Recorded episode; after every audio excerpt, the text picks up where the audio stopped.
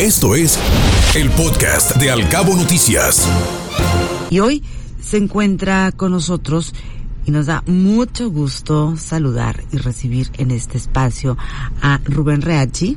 Usted lo conoce, lo conoce muy bien, el ex expresidente del Consejo Coordinador de los Cabos, secretario de Turismo de Baja California Sur y hoy preside la Comisión de Turismo del IMEF, del Instituto Mexicano de Ejecutivos de Finanzas, capítulo Los Cabos. Estimado Rubén, qué gusto tenerte con nosotros. Muy buenos días, bienvenido una vez más a este espacio. Pues Ana Bárbara, un gusto saludarte a ti, al auditorio, por supuesto un saludo afectuoso a Guillermo. Gusto en saludarlos. Bienvenido Rubén, gracias. Gracias, Rubén. Y escuchábamos algunos pronunciamientos eh, de varios actores muy conocidos de la comunidad en el sentido de pues, la afectación que podemos sufrir como ciudadanos, respecto a los bloqueos, a las movilizaciones de toda índole, porque esta semana tuvieron lugar los eh, bloqueos por parte de conductores de Uber, pero pues finalmente hay de todo tipo en, todo el país y aquí en Baja California Sur no es la excepción. Su opinión con toda la experiencia que tiene Rubén. primero que nada, yo creo que hay que hacer una reflexión en todos los actores de este municipio, del Estado, particular Los Cabos, pues sí, porque es el motor económico de Baja California Sur. Nuestra fuente de ingresos principal y de lo que vivimos de manera directa o indirecta en este estado es eh, referente a la industria turística. Eh, de verdad que es una concentración enorme la que tenemos en, este sector. Y como tal tenemos todos que coadyuvar a que la experiencia del turista, que es una cuestión muy débil, cualquier cosita que falle en la cadena de la experiencia turística puede venir al traste con todo lo que se hizo.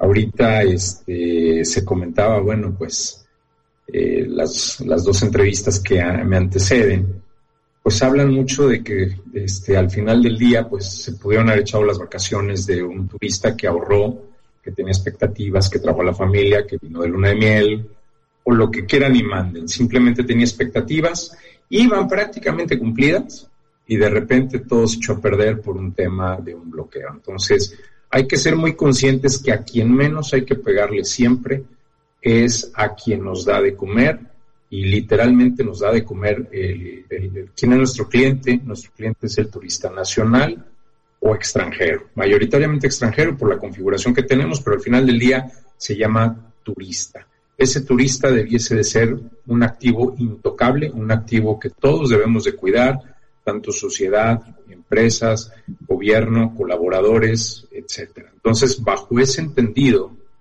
no debemos de tocarlo.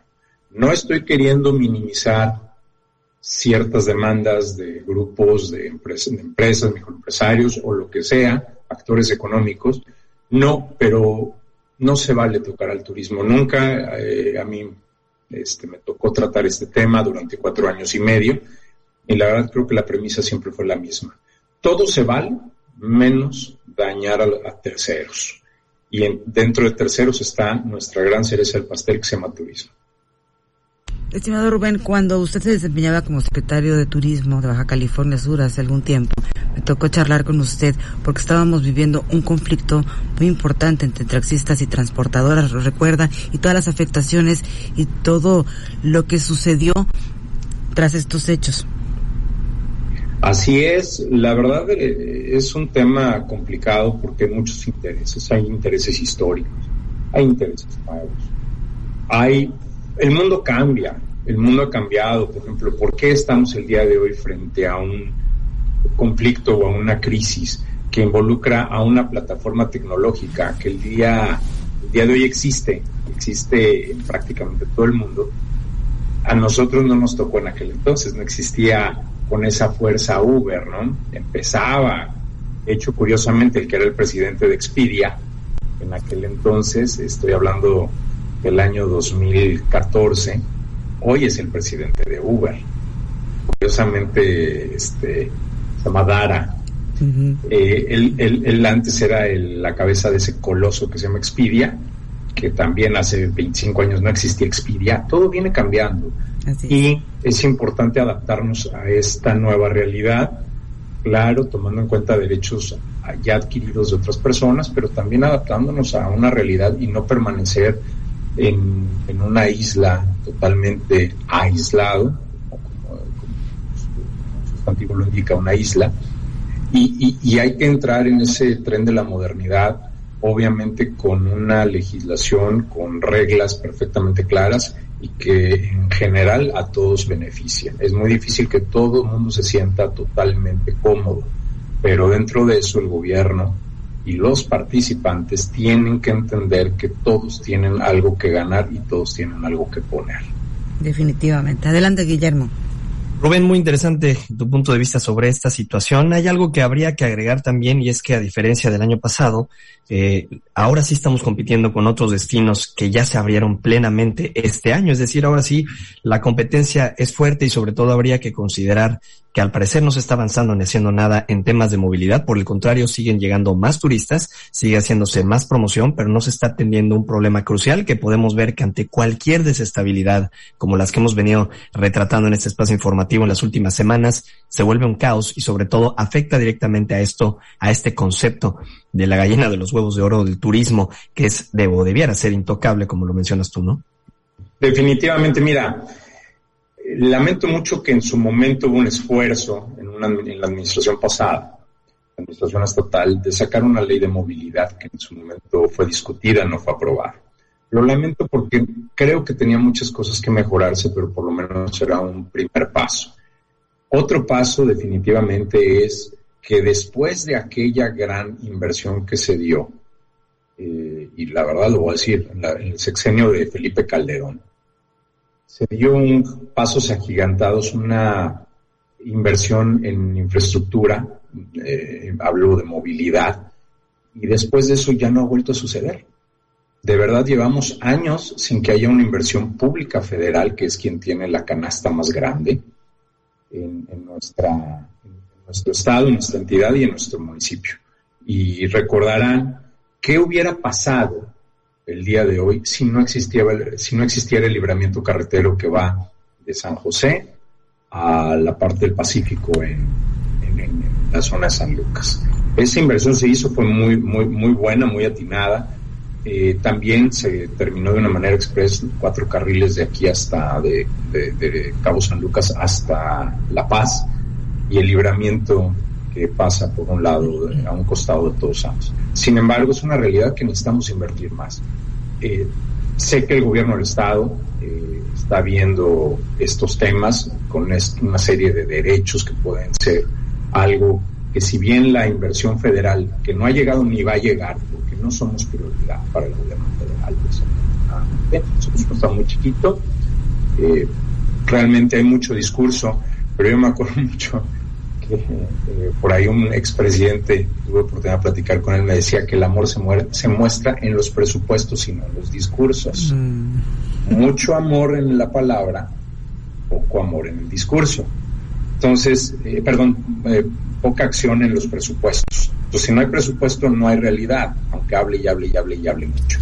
Entonces, veo bien, veo con muy buenos ojos que el gobierno del Estado esté llevando a cabo este diálogo con la iniciativa privada, con la sociedad, para poder dotarse de mayores recursos a través de otras modalidades. Muy bien también el tema del municipio, que consciente de esto, el presidente municipal ha estado también trabajando para ver cómo hace para poder paliar todo este tipo de atrasos que se tienen en movilidad. Sé que hay un esfuerzo muy importante de la iniciativa privada en conjunto con el municipio de poder detectar los principales puntos para poder este, invertir esos escasos recursos en obras que realmente ayuden a la población. Que esto no nada más es turismo. Claro, el turismo es de lo que vivimos, pero la población tiene derecho a una vida digna, a una vida, eh, una, una, una, una, vida que no hable de 30, 40 minutos de estar estacionado una glorieta esperando entrar a San Lucas o a San José. Por supuesto. Estimado Rubén, discúlpeme que me remonte al pasado, pero pues tenemos que aprender de las experiencias que hemos vivido. Usted participó activamente como negociador en ese momento en el que estábamos pasando por este caos, este conflicto del transporte, justamente. pero también hubo algunas otras manifestaciones de inconformidades de maestros en algún momento. En fin, ha habido bastantes sucesos relacionados con el tema de la movilidad. Eh, ¿Qué se necesita para llegar a un punto de acuerdo, para destrabar este conflicto desde su óptica? en primer lugar, sí es importante reconocer que ser autoridad no es fácil. ¿Por qué? Porque hay tantos actores y hay tantos intereses como, como al principio comenté, pero con todo y eso, pues hay momento de tomar decisiones. Eh, sí se necesita a veces que ser tajante.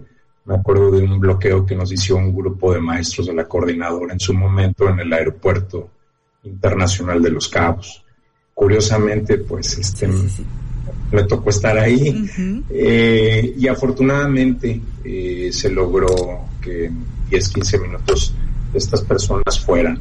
Y, ojo, no tengo, o sea, no estoy hablando de si son eh, cuestiones o son protestas que tienen un fondo legítimo o no, simplemente es un tema donde en un momento dado pues hay que destrabarlas, en otro tema tiene que entrar la autoridad, no es sencillo obviamente, pero sí necesitas en un momento dado tratar de conciliar y si no hay conciliación en determinados puntos, la autoridad va a tener que meter definitivamente su la pierna fuerte, como se dice vulgarmente, y tomar decisiones para que esto no se vaya. Lo malo es cuando se dejan las cosas claro.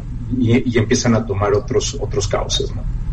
Rubén, uno de los temas también que han estado sobre la mesa ha sido la nula aparición o participación de parte de Caminos y Puentes Federales de Capufe, a quien incluso como institución se le han abierto los micrófonos de esta radiodifusora, sobre todo para que dé la cara, para que responda y dé información a la ciudadanía de un problema que cada día se agrava más. Hay reportes a través de redes sociales y diferentes medios de los tiempos que pasan los automovilistas, locales, turistas en este cruce por las casetas y que pudiera, en ese sentido, un buen manejo de Capufe no ser tan costoso. ¿Qué opinión te merece que a estas alturas del partido, Rubén, no haya declaraciones oficiales ni la aparición de esta institución? Pues yo creo que es muy lamentable, pero y no es de hoy, ¿eh? es de hace tiempo. Es una entidad, un órgano que está eh, dentro de la Secretaría de Comunicaciones y Transportes, pero con un tema de autonomía muy importante. Eh, no es de hoy, lo, repito, en el pasado también ha habido problemas de fallas de comunicación y de, de un momento dado intervenir. Yo no entiendo, mira, yo no sé si sea caro o no sea caro. La verdad es que cuando se hizo ese libramiento carretero, este, me acuerdo que el presidente Calderón le comentó en ese entonces al secretario de Comunicaciones y Transportes Federal si era o no era viable. El secretario de Comunicaciones y Transportes le dijo que estaba muy endeble la viabilidad económica. Hoy vemos que ha sido un tema que superó las expectativas de la Secretaría de Hacienda en ese, en ese momento, que es quien califica si un proyecto es viable o no viable económicamente, y la SCT se ha visto beneficiada. Lo que sucede es que no hay inversión en equipo infraestructura en general, ni tampoco en el recurso humano. Vemos casetas que no están el día de hoy operando cuando pudieran estar. Vemos un sistema electrónico que no está funcionando. Este, vemos falta de infraestructura porque necesitamos incluso un, un tema de, de, mejores acotamientos antes de llegar a las casetas y no existen el día de hoy. Vemos también que ya las casetas son insuficientes, que el sistema es arcaico y perdón, esas colas hablan de que hay un tráfico enorme y que la gente está dispuesta a seguir pagando a pesar de los problemas que tenemos el día de hoy. Entonces, sí necesitamos pedir, y ahí yo creo que es un tema donde podríamos apelar a nuestros legisladores federales, porque el gobernador no puede solo, tampoco el presidente municipal. Estos legisladores federales, en muchos casos ni los vemos, andan quizá metidos en otro tipo de cuestiones, pero no en ver que realmente el aspecto federal trabaje en, esta parte de, la República Mexicana. Hay que hacer algo, yo creo que la voz ya se alzó, veo con muy buenos ojos que la iniciativa privada, este Consejo Coordinador de los Cabos está, este, está empujando bien este tema, pero falta también que tenga eco en, la en los legisladores federales que nos permitan tener un mayor punch en este sentido e ir más acuerpados, porque si viene el presidente del Consejo Coordinador de los Cabos a la Ciudad de México, pues, hoy lo atendí y lo espero y le vuelvo a dar cita en 90 días y no pasa nada. Tema, perdón, nada más, no sé si este, lo comenté bien, el tema de la infraestructura en cobro electrónico no lo hemos visto en años. Así es, y dejó de estar presente porque se contaba con ella en su momento y fue eh, en una eh, en un cambio donde no lo volvimos a ver y tampoco hay información al respecto cuando pregunta uno en las casetas, Rubén. Y mal operado aparte, mal operado desde antes y luego hay que recordar que hubo ahí un problema también en la época del presidente Peña Nieto que cambiaron de sistema, un cambio muy controvertido, de compañía que nos dejó también fuera de fuera de operación un buen rato. Yo creo que ahí el gobierno federal tiene mucho que hacer, no es un problema de Baja California Sur, Pero es además, un problema nacional. Además, Rubén, los canales de comunicación que han estado muy cerrados últimamente, porque si tú te quieres comunicar con alguna autoridad de Capufe, te refieren a a la Ciudad de México, pues a las oficinas centrales, no hay nadie en la localidad que te pueda dar alguna explicación lógica de lo que está sucediendo, o por lo menos conocer su punto de vista, o las acciones que van a tomar. O sea, Carlos Brito te refiere a un correo electrónico porque desde allá te mandan los boletines y no puedes acceder a más información. Aquí también se trata sí. de que el funcionario público vaya más allá. Claro, por supuesto. Perdón, o sea, el que quiere, mira, Ana Bárbara, Guillermo y auditorio. Ahí es donde también necesitamos funcionarios públicos más comprometidos. Yo no te lo puedo resolver, pero sabes que te abro el canal, te busco una cita con X, con Y y te acompaño. Oye, no tengo para el, boleto de avión, bueno, pues se ve cómo se le hace, etcétera, pero, pero necesitamos más proactividad, no sale nada.